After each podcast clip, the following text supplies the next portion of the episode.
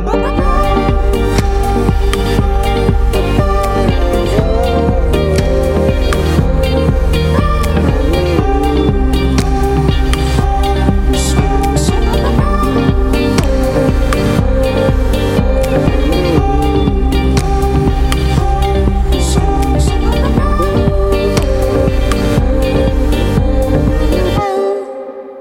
bonjour à tous, bienvenue dans la Méridienne. Je suis très heureux de vous retrouver.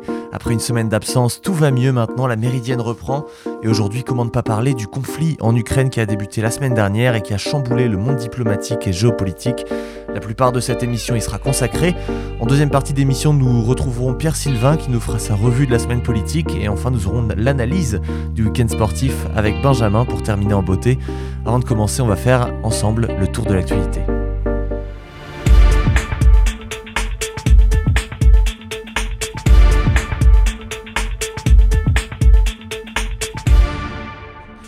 Pour commencer, la délégation ukrainienne est arrivée ce matin sur le site de négociation avec la Russie en Biélorussie. La question clé est un cessez-le-feu immédiat et le retrait de troupes du territoire ukrainien, a déclaré la présidence ukrainienne dans un communiqué. Un peu plus tôt lundi, euh, le pays hôte s'est dit prêt à accueillir ses pourparlers entre Kiev et Moscou sur ses réseaux sociaux, cinq jours après le début de l'invasion russe. Ces discussions sont prévues à la frontière entre l'Ukraine et la Biélorussie, malgré le fait que le pays serve de base arrière aux forces de Moscou pour mener leur attaque sur Kiev. Un nouveau conseil de défense et de sécurité nationale sera, a été organisé aujourd'hui à Paris. Euh, le conseil présidé par Emmanuel Macron débute à 11h et le reste de la journée sera également largement consacré au conflit ukrainien puisqu'à 15h, le président recevra à l'Elysée la présidente de la Géorgie, Salomé Zourabichvili, pour euh, discuter des enjeux de stabilité régionale. Hier maintenant, l'Union européenne a annoncé fermer son espace aérien aux avions russes sur tout son territoire. Après cette décision, la France a appelé ses ressortissants de passage en Russie à quitter sans délai le pays. Auparavant, de nombreux pays européens, l'Allemagne, la Suède, la France ou encore l'Italie avaient déjà décidé cette mesure, à laquelle s'est aussi rallié le Canada. Les médias d'État russes Russia et Sputnik vont être bannis de l'Union européenne afin de les empêcher de diffuser leurs mensonges sur la guerre menée par Moscou en Ukraine, c'est ce qu'a annoncé dimanche la présidente de la Commission européenne, Ursula von der Leyen. Il s'agit selon elle d'interdire dans l'UE la machine médiatique du Kremlin. Et justement, ces mesures font suite à l'inquiétude grandissante du euh, côté occidental, d'autant que le président russe Vladimir Poutine a annoncé mettre en alerte la force de dissuasion de l'armée russe, qui peut comprendre une composante nucléaire bien sûr. Washington a dénoncé une escalade inacceptable, affirmant que Vladimir Poutine fabrique des menaces qui n'existent pas. Le chef de l'OTAN a dénoncé une rhétorique dangereuse. Un référendum organisé en Biélorussie a approuvé hier une nouvelle constitution qui fait disparaître l'obligation imposée du pays de rester zone sans nucléaire. La nouvelle constitution pourrait autoriser les armes nucléaires sur le sol biélorusse, donc pour la première fois depuis que le pays a renoncé après la chute de l'Union soviétique. Fin janvier, les États-Unis s'étaient alarmés que cette réforme euh, ne permette un déploiement d'armes nucléaires russes dans le pays frontalier à l'Ukraine et à la Pologne. L'Occident a déjà déclaré qu'il ne reconnaîtrait pas le résultat de ce référendum qui se déroule dans un contexte de répression massive des opposants au gouvernement. Selon le défenseur des droits de l'homme, il y avait dimanche plus de 1000 prisonniers politiques en Biélorussie qui s'affirment comme étant vassals de la Russie. Des changements importants dans le quotidien, un nouvel assouplissement des restrictions sanitaires pour faire face à la pandémie de Covid-19 doit entrer en vigueur aujourd'hui. Le masque ne sera plus obligatoire dans les lieux exigeant un pass vaccinal. En clair, il ne sera plus imposé dans les musées, cinémas, restaurants. Il restera obligatoire au travail, dans les magasins, les administrations, les services publics et également les transports. À partir euh, d'aujourd'hui, un seul test devient nécessaire, autotest, PCR ou antigénique, deux jours après avoir été déclaré cas contact pour les personnes vaccinées. Il en fallait trois jusqu'à maintenant.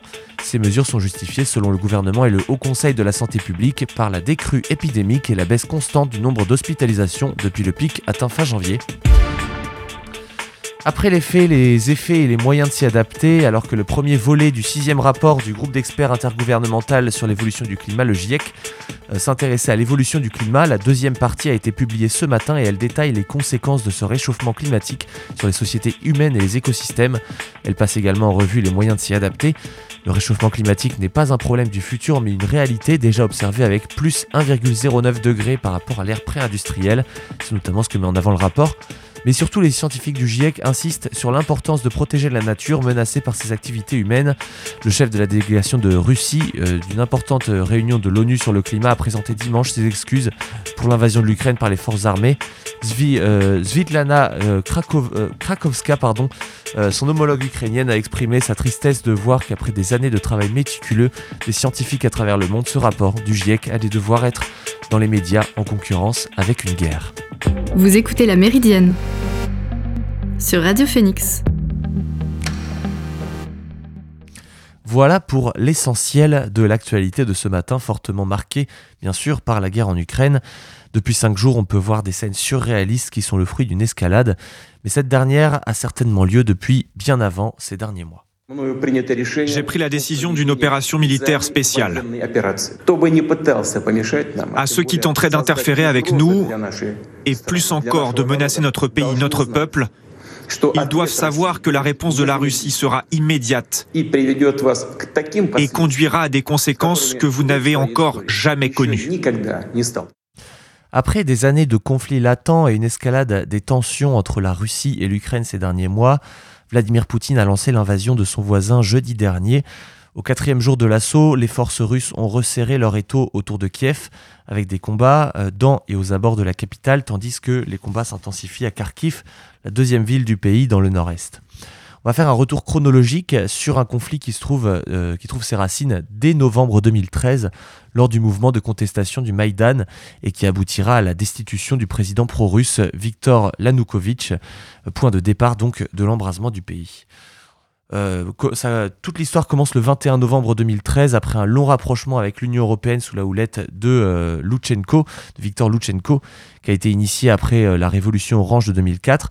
Le président pro-russe Viktor Yanukovych a décidé de tourner le dos à l'Europe. Il renonce à un accord d'association proposé par l'Union européenne qui a notamment refusé de lui accorder un prêt de 20 milliards d'euros. L'Ukraine est donc divisée entre ce projet d'intégration économique européen et une proposition russe concurrente euh, d'union douanière. Des manifestations ont éclaté à partir de là dans le pays. À Kiev, une contestation s'est organisée et s'est installée à partir du 1er décembre euh, à la place de l'indépendance qui donnera son nom au mouvement Maïdan qui signifie place. Euh, Vladimir Poutine s'est inquiété de ce mouvement qui ressemblait euh, plus selon lui à un, pogrom qu'à une révolution et qui n'avait que peu à voir avec la relation entre l'Ukraine et l'Union européenne. Sergei Lavrov a lui dénoncé des interférences étrangères. Oui, je pense qu'il ne faut pas euh, négliger le caractère central de cet événement dans ce qui se passe aujourd'hui en Ukraine. Alors je rappelle que cette révolution populaire a commencé en novembre 2013 lorsque le régime autoritaire en place en Ukraine décide de ne pas signer un accord d'association avec l'Union européenne au profit d'un accord avec la Russie. Cette manifestation va être réprimée euh, dans le sang par le régime en place et va entraîner la fuite du président pro-russe Viktor Yanukovych. Alors euh, on ne l'a peut-être pas toujours en tête, mais c'est cet épisode hein, qui sera à l'origine en 2014 de la guerre du Donbass et de l'annexion de la Crimée.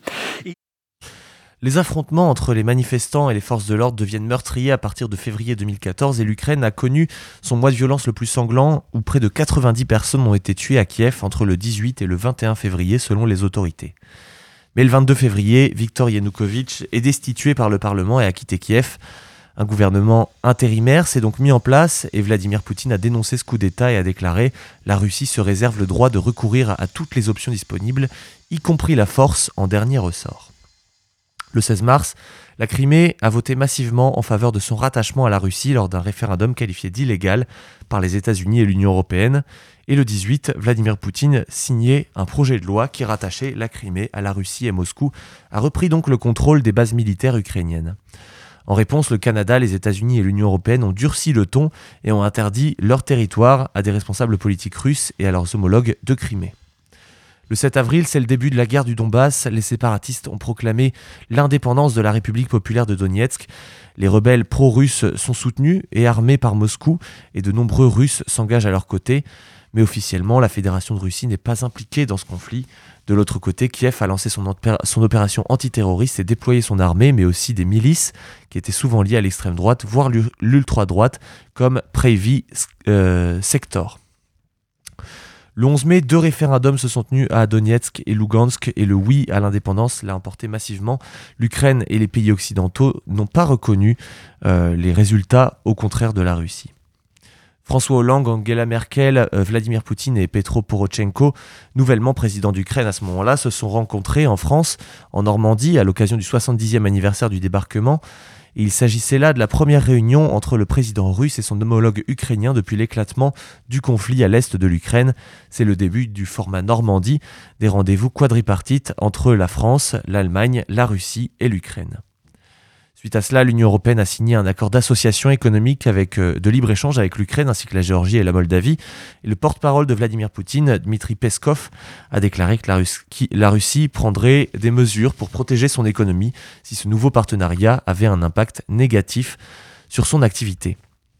À la suite de cela, le Parlement ukrainien a voté en faveur d'une adhésion à l'OTAN aux grandes dames de Moscou. Sergei Lavrov a parlé d'un mouvement contre-productif car il donne l'illusion qu'il permettra de résoudre la profonde crise interne que traverse l'Ukraine et n'aboutira qu'à exacerber le climat de confrontation. Déjà un avertissement. À partir de 2015, de février 2015, s'est enlisé ce conflit. Alors que les combats et les bombardements ont repris depuis le début de l'année dans l'est du pays, les dirigeants de l'Ukraine, de la Russie, de l'Allemagne et de la France se sont réunis de nouveau en Biélorussie afin d'imposer un nouveau cessez-le-feu. En plus du cessez-le-feu, donc, euh, l'accord qui a été arraché au terme d'un marathon de négociations avec Vladimir Poutine comprend des mesures telles que le retrait des armes lourdes de chaque côté, l'échange de prisonniers, la restauration des frontières de l'Ukraine ou encore le retrait des troupes étrangères. Et en 2018, trois petits navires de marine ukrainienne qui ont tenté de passer sous le pont de Crimée, qui a été inauguré en grande pompe par la Russie, sont arraisonnés par les forces russes et leurs 24 membres d'équipage arrêtés. Le lendemain, le président Porochenko a décrété la loi martiale pour 30 jours dans les régions russophones de l'Est. Emmanuel Macron a lui commencé euh, une désescalade en rencontrant Vladimir Poutine à Brégançon. Deuxième rencontre après, celle dans le faste euh, du château de Versailles en mai 2017, peu après son élection. Le président français a espéré bâtir une nouvelle architecture de confiance et de sécurité en Europe. Euh, résultat, le 7 septembre, 24 marins ukrainiens ainsi que 10 autres citoyens ukrainiens ont été libérés, dont le plus célèbre d'entre eux, Oleg Senstov, euh, dans le cadre d'un échange de prisonniers donc, et la Russie remettra également à l'Ukraine ces trois navires quelques mois plus tard. Le 9 décembre a eu lieu le sommet au format Normandie, première rencontre entre les présidents russes et ukrainiens, donc Vladimir Poutine et Volodymyr Zelensky, qui est le président encore actuel. Et les parties impliquées dans ce conflit se sont engagées à mettre en œuvre le cessez-le-feu conclu dans le cadre des accords de Minsk avant la fin de l'année et sur un échange de prisonniers également. Et euh, il y a eu à la fin de l'année euh, à la fin de l'année 2019 la conclusion d'un accord gazier où Moscou et Kiev ont conclu un nouvel accord de 5 ans relatif au transit du gaz russe à travers l'Ukraine et le précédent venait à échéance à la fin de cette année-là et cet accord garantit l'approvisionnement de l'Europe en gaz euh, qu'une précédente crise en 2009 avait menacé. Dès 2020, l'OTAN accorde à l'Ukraine le statut de partenaire bénéficiant du programme Nouvelles Opportunités qui permet une coopération entre les forces de l'Alliance et l'armée ukrainienne. L'OTAN assurait que cela ne préjugeait pas des décisions sur l'adhésion à l'OTAN, mais le président Zelensky pousse pour qu'on lui propose un plan d'adhésion. Ce dernier, il accuse aussi la Russie de masser des troupes aux frontières de l'Ukraine dès avril 2021. La Russie a déclaré que cet euh, exercice était une réponse aux provocations ukrainiennes.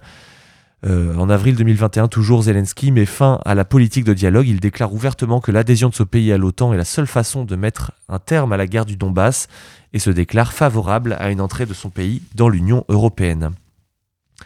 Entre janvier et février 2022, c'est le jeu Un poker menteur qui s'installe. Les différents protagonistes ont soufflé le chaud et le froid sur les tensions en alternant euh, les propositions de compromis, les promesses de désescalade, puis des virages à 180 degrés pour qu'au final, le 20 février, dans un communiqué, euh, l'Elysée a indiqué que les présidents russes et américains ont accepté le principe d'un sommet Poutine-Biden avant que le Kremlin juge cette annonce prématurée. Le soir, dans une euh, allocution télévisée de plus d'une heure, Vladimir Poutine a finalement annoncé reconnaître l'indépendance des territoires séparatistes pro-russes et a ordonné à son armée d'entrer dans les territoires séparatistes dans l'est de l'Ukraine. Le 24 février, la guerre débutait, les forces russes sont entrées sur le territoire ukrainien par plusieurs fronts. L'ennemi ne frappe pas seulement des cibles militaires comme il le prétend, mais aussi des civils.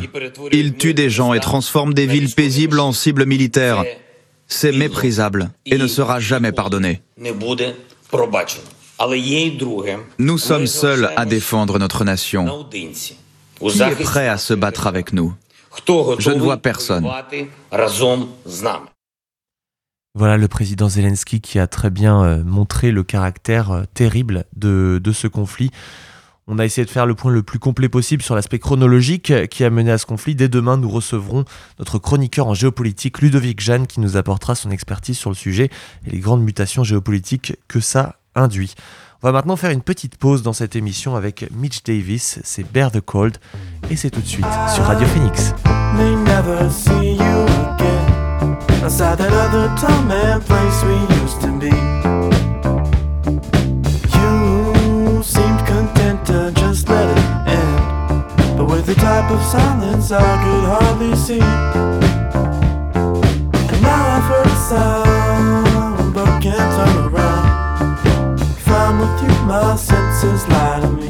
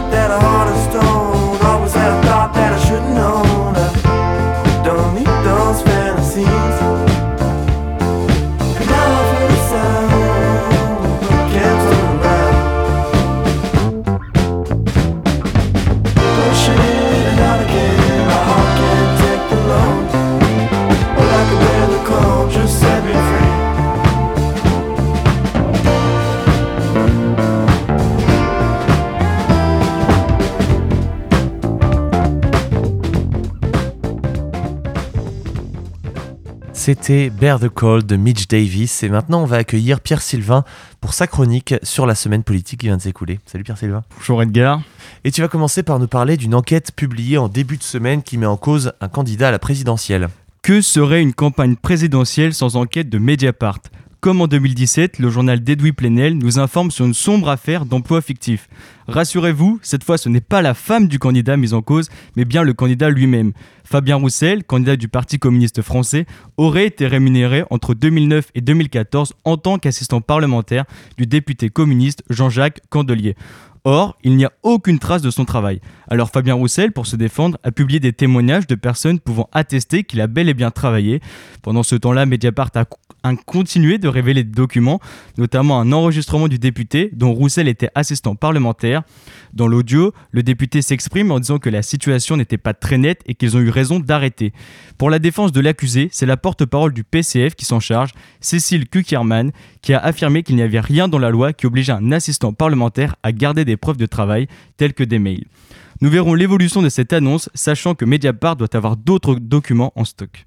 Fabien Roussel qui était euh, présent devant le MEDEF lundi comme d'autres candidats également.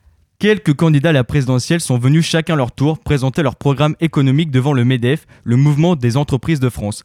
Quelques candidats, puisqu'il y avait seulement Fabien Roussel, Yannick Jadot, Anne Hidalgo, Valérie Pécresse, Marine Le Pen et Éric Zemmour.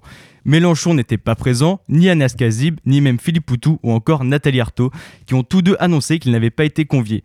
On peut comprendre que des chefs d'entreprise ne souhaitent pas inviter de candidats anticapitalistes. Nous avons tout de même une pensée émue pour Jean Lassalle, qui a récolté les 500 parrainages, voire plus, et qui n'a pourtant pas été invité à la petite fête. Devant les entrepreneurs, chacun a détaillé son programme économique pour l'économie française. La droite et l'extrême droite ont défendu un allègement de la fiscalité pour les entreprises, tandis que la gauche a plaidé pour un dialogue et une transition écologique. Le sniper de la télé a trouvé une nouvelle cible. Laurent Baffy, humoriste et ancien chroniqueur, a annoncé être candidat aux législatives dans la troisième circonscription de Paris pour le parti animaliste. On l'a appris dans un communiqué du parti en début de semaine. Il souhaite mettre sa notoriété au service de ce parti. Ce n'est pas la première fois qu'il s'engage en politique au nom du parti animaliste. Il les avait notamment soutenus aux élections européennes en 2019. Si Laurent Baffy est élu, il deviendrait le premier député du parti animaliste. Ce serait fort symboliquement et une étape importante pour ce jeune parti. En parallèle des législatives, le parti animaliste tente tant bien que mal de mener une campagne présidentielle. Leur but est d'essayer de peser dans le jeu politique et cela passe aussi par des élus dans l'Assemblée nationale. On reste dans le monde des chambres parlementaires avec un rapport qui a fait un petit peu de bruit mercredi dernier. À l'approche de la fin du mandat d'Emmanuel Macron, l'heure est au bilan. Mercredi, c'est Jean-Michel Blanquer qui en a fait les frais. Le Sénat a remis un rapport sur le choix de ses réformes, ses applications et sa relation avec le personnel éducatif. Le Sénat a donc rendu sa copie et le moins que l'on puisse dire, c'est que l'élève Blanquer n'a pas été très bon. Dans le rapport, il est écrit que les réformes ont été faites dans la précipitation, souvent mal organisées et mal accompagnées. Toutes ces invectives font référence à la gestion de la pandémie par le ministre, mais aussi ces réformes du lycée et du bac qui ont été très critiquées du début à la fin. Jean-Michel Blanquer a réagi sur LCP, la chaîne parlementaire, au propos des sénateurs. 80% euh, bah, des enseignants considèrent que l'école est en difficulté. En tout cas, ce qui Un rapport du Sénat est plutôt sévère euh, envers votre action. Oui, je conteste beaucoup ce, rapport. Ils évoquent, les sénateurs, notamment euh, une navigation à vue, je les cite, et la création d'une génération d'élèves cobayes. C'est un rapport très politique réalisé par certains sénateurs pour alors même que les relations avec le Sénat ont été assez bonnes en fait pendant ces cinq années. On a fait des choses constructives, par exemple le statut de directeur d'école. J'étais un peu surpris de voir arriver un peu à la dernière minute ce rapport sur lequel beaucoup de points sont contestables et qui par ailleurs saluent euh, des évolutions, par exemple sur, sur l'école inclusive ou sur d'autres. Mais euh, je ne prends pas pour argent comptant ce qui est écrit. Parce que finalement, c'est pas. Ministre détesté des profs et contesté par les sénateurs, la fin de mandat de Jean-Michel Blanquer est très compliquée. Je vous en ai parlé il y a quelques semaines, mais cette fois-ci la loi est adoptée. L'Assemblée nationale a approuvé l'allongement de l'IVG de 12 à 14 semaines. Ce projet était porté par Alban Gaillot, qui est devenu écologiste après avoir quitté La République en marche mais elle était tout de même soutenue par les marcheurs. La députée a salué le soutien du parti présidentiel en expliquant que l'adoption de cette loi était une leçon à tirer pour nos institutions. Le projet de loi a eu de fortes oppositions de la part des républicains notamment, mais la plus forte opposition venait d'un marcheur et pas des moindres, Emmanuel Macron. En effet, dans de nombreux entretiens, il avait martelé qu'il n'était pas emballé par le projet. Par exemple, après son retour du Vatican, il avait dit que, prolonger le délai de l'IVG ne serait pas neutre sur le traumatisme d'une femme, mais il a aussi annoncé qu'il respecterait la liberté des parlementaires. Dernière ligne droite pour les parrainages. Cette semaine, nous allons savoir qui aura les 500 signatures nécessaires pour être au premier tour de l'élection et tu vas nous faire un point rapide sur les signatures de chacun des candidats. Pour l'instant, les candidats sûrs d'être présents au premier tour sont Valérie Pécresse, Emmanuel Macron, Anne Hidalgo, Yannick Jadot, Fabien Roussel, Jean Lassalle, Nathalie Arthaud et Jean-Luc Mélenchon. Ce dernier a passé la barre des 500 signatures jeudi dernier, mais certains gros candidats, comme certains médias aiment les appeler, manquent à l'appel. Par exemple, Marine Le Pen, candidate du Rassemblement national, actuellement à 414, elle pédale dans la smooth pour, avoir ses signatures, au point même qu'elle soit forcée d'arrêter sa campagne de terrain pour se consacrer à cette tâche. Alors, entre actes symboliques, mise en scène ou réelle détresse, on ne sait pas trop. De toute façon, certains élus sont prêts à donner des signatures. C'est le cas de François Bayrou, maire de Pau, qui a créé une banque de 80 parrainages. Lui-même a annoncé qu'il donnerait sa signature à Marine Le Pen. Nous verrons donc qui sera sur la ligne de départ jeudi prochain pour cette course folle. La guerre entre l'Ukraine et la Russie a bouleversé aussi la campagne électorale et la vie politique française, comme on a pu le voir vendredi. Difficile dans cette chronique de passer à côté de l'actualité internationale. Cette guerre en Ukraine a de nombreuses conséquences qui touchent la vie politique française. Vendredi dernier, le président de la République a reçu ses prédécesseurs à l'Élysée afin de les consulter sur la situation. Nicolas Sarkozy et François Hollande ont chacun eu un entretien avec Emmanuel Macron, puis ils sont venus sur le perron de l'Élysée devant les journalistes donner, devant les journalistes donner leur avis. Sarkozy a défendu l'usage de la diplomatie tout en souhaitant la création de nouvelles institutions internationales. Pour François Hollande, il propose de renforcer les sanctions financières à l'encontre de la Russie. Il faut euh, que l'Europe, euh, la France, l'Alliance atlantique soient à, la hauteur. Et d'abord, euh, d'élever le niveau des sanctions. C'est ce que j'ai dit au, président Macron. Je considère qu'il faut encore renforcer les sanctions, et notamment les sanctions financières, ce qu'on appelle aussi le système de transactions monétaires, de manière à ce que la Russie pas sa population, mais en tout cas son économie et ses dirigeants puissent être euh, lourdement frappés par cette réponse. Après cette consultation, à 14h30, une lettre du président de la République a été lue au Sénat et à l'Assemblée nationale par les deux présidents des chambres. Ce n'était plus arrivé depuis 20 ans. L'ensemble des élus de la nation étaient debout, en train d'écouter attentivement. Ce fut des images fortes, montrant une unité nationale en surface, puisque dans les faits, c'est plus compliqué. Certains politiques ou partis politiques étaient complaisants avec Vladimir Poutine il y a encore quelques semaines. Et d'ailleurs, en parlant de complaisance, nous avions un ancien Premier ministre qui avait un haut poste en Russie. En effet, depuis 2021, François Fillon, ancien Premier ministre et candidat à l'élection présidentielle, avait rejoint le conseil d'administration d'une entreprise pétrolière russe. Sous le feu des critiques depuis quelques temps, il a décidé de quitter son poste. Dans une tribune publiée dans le JDD, il a annoncé sa démission. La classe politique s'est dit satisfaite de ce choix, notamment la candidate de son, ancien parti, Valérie Pécresse. Elle a tenté cette semaine d'évacuer très vite cette polémique qui montait petit à petit. Elle ne pouvait pas d'un côté attaquer l'extrême droite ou Jean-Luc Mélenchon sur leur complaisance avec la Russie, et de l'autre avoir dans son camp un homme travaillant pour Poutine. Et puis Valérie Pécresse, elle était dans le coin, elle était en meeting à Caen ce week-end. La candidate LR a tenu un meeting dans notre jolie ville, accompagnée d'Hervé Morin, le président de la région normande, et de Joël Bruno, maire de Caen. Avant, elle a rencontré un exploitant agricole et rendu hommage au général de Gaulle, grand homme de la libération. Il faut dire que Valérie Pécresse n'avait que ce mot dans sa tête cette semaine. Le journal Libération a révélé un document mettant en cause la candidate et le parti des Républicains. Il y aurait eu des adhérences frauduleuses. Sur 150, sur 150 000 adhérents, certains ont adhéré alors qu'ils étaient décédés, ce qui est un peu compliqué tant la distance est grande. D'autres ont fait adhérer leur chien. C'est le cas de Douglas, un animal de compagnie. Alors faire voter les morts, c'est une vieille tradition chez les anciens du RPR, mais un chien c'est plus novateur. Cette campagne qui manquait de mordant vient d'un seul coup d'avoir du chien. Alors la Libération ne peut pas encore affirmer que ces faux ne peut pas encore affirmer que ces faux adhérents ont joué un rôle dans la primaire. Mais le problème, c'est qu'au premier tour de l'élection, l'écart entre les trois premiers est minime. Alors, est-ce que la première a été truquée? La question va continuer de se poser très longtemps. Nous verrons les effets de cette annonce sur la campagne. Le calembour, tu maîtrises. Merci beaucoup, Pierre Sylvain. Et euh, à la prochaine, du coup, à la semaine prochaine pour de nouveaux éclairages politiques sur la semaine donc qui va s'écouler. Et avant de se quitter, on ne peut pas louper la page sport de Benjamin, enfin.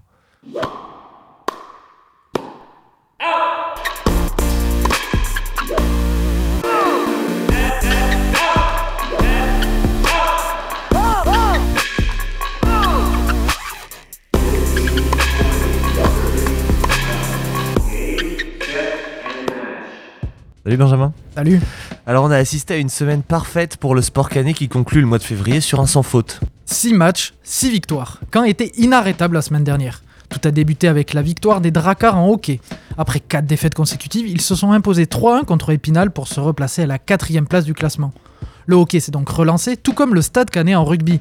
Alors que la saison était décevante, ils repartent sur une marche en avant depuis deux semaines avec un succès à la dernière minute grâce à une pénalité de 60 mètres et un énorme succès 60 à 3 hier.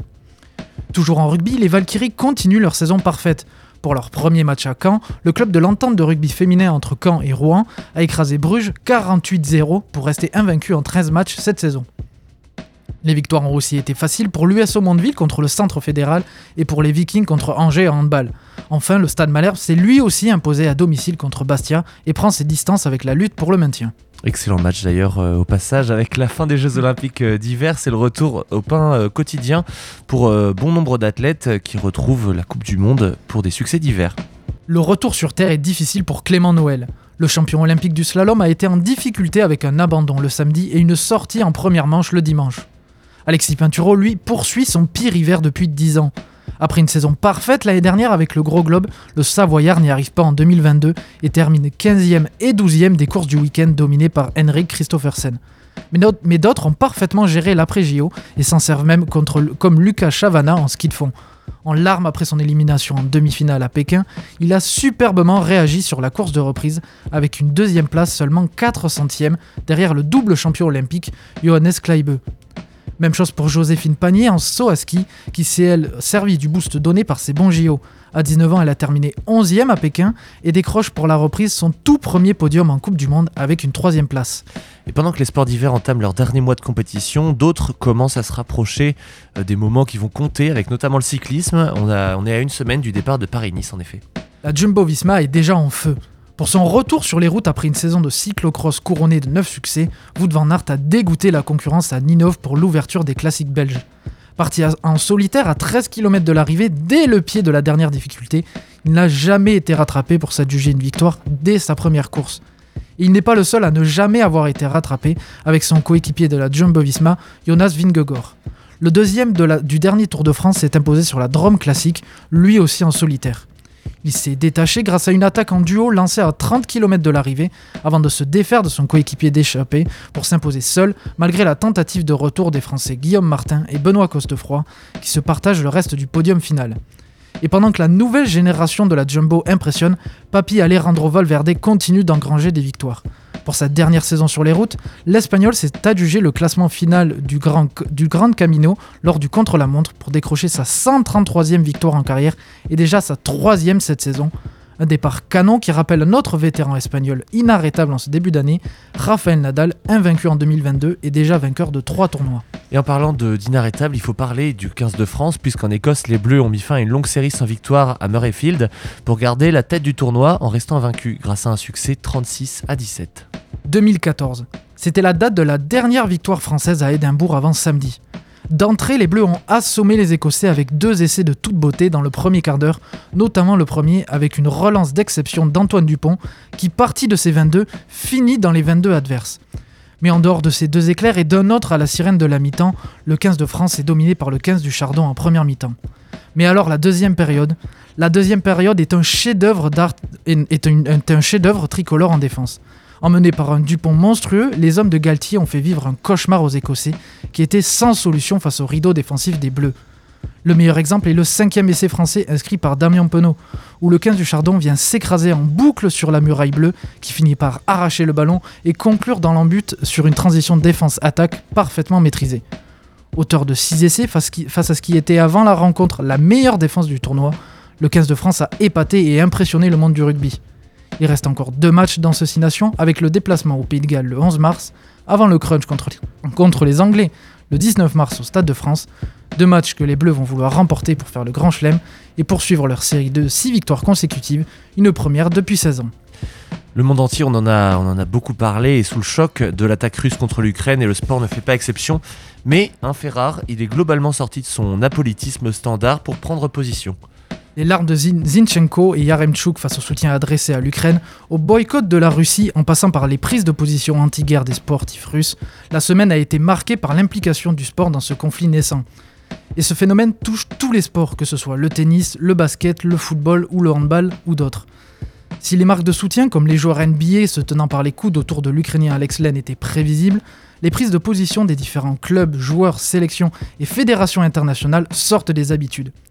Ainsi, une grande vague de boycott de la Russie s'est lancée avec le volleyeur Erwin Ngapet, qui a annoncé qu'il ne se rendrait pas en Russie pour la Coupe du Monde 2022, mais aussi avec le refus d'une entente balle de recevoir le club de Tchékov en Ligue des Champions mardi, ou encore le boycott russe par la Suède, la Pologne et la République tchèque dans le cadre des barrages à la Coupe du Monde de football, sans oublier l'exclusion des couleurs et de l'hymne russe, russe et biélorusse de la Coupe du Monde de biathlon, ou encore l'annulation du Grand Prix de Russie en F1.